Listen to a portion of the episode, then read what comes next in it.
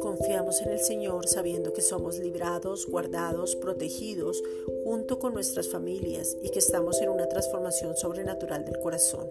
Segunda de Corintios 3:18, teniendo un cambio de mentalidad. Segunda de Timoteo 1:7, una diferente manera de pensar, con más conciencia de llevar las buenas nuevas de salvación a los pobres de espíritu, sanar a los quebrantados de corazón, dar vista a los ciegos y libertad a los cautivos, a marcar la diferencia cobrando ánimo para levantar, animar, consolar, edificar y dando muchas gracias a ti, Dios y Padre, por este tiempo de reflexión en nuestras vidas.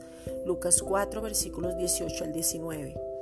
De la misma manera que Job se le devolvió más de lo que tenía, yo te pido, Padre, en el nombre de Jesucristo, que en este gran avivamiento que estamos, nosotros seamos levantados, exaltados, prosperados y puestos muy en alto a causa del que nos habita.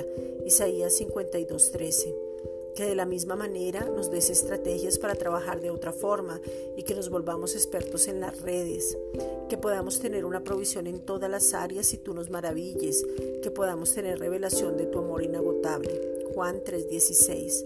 Permanezcamos unidos, perfectos en unidad para que el mundo sepa, conozca, entienda que tú eres el Señor y que todo lo creado es por ti, en ti y para ti y que nosotros podemos disfrutarlo.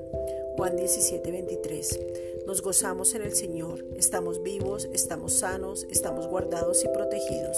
El Padre mismo nos está llevando de más a más, nos gloriamos en Cristo.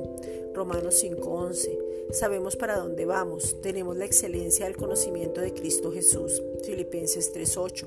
Conocemos el poder de la resurrección. Filipenses 3:10. Hemos sido participantes para seguir a la meta del supremo llamamiento, de tal forma que podamos terminar esta carrera con gozo, porque Él ya la corrió por nosotros. Filipenses 3:14. Estamos decididos a olvidar todo el pasado para poder continuar y extendernos hacia adelante, seguros, confiados, en victoria, porque el que comenzó la buena obra la terminará. Filipenses 1:6. Gracias Padre.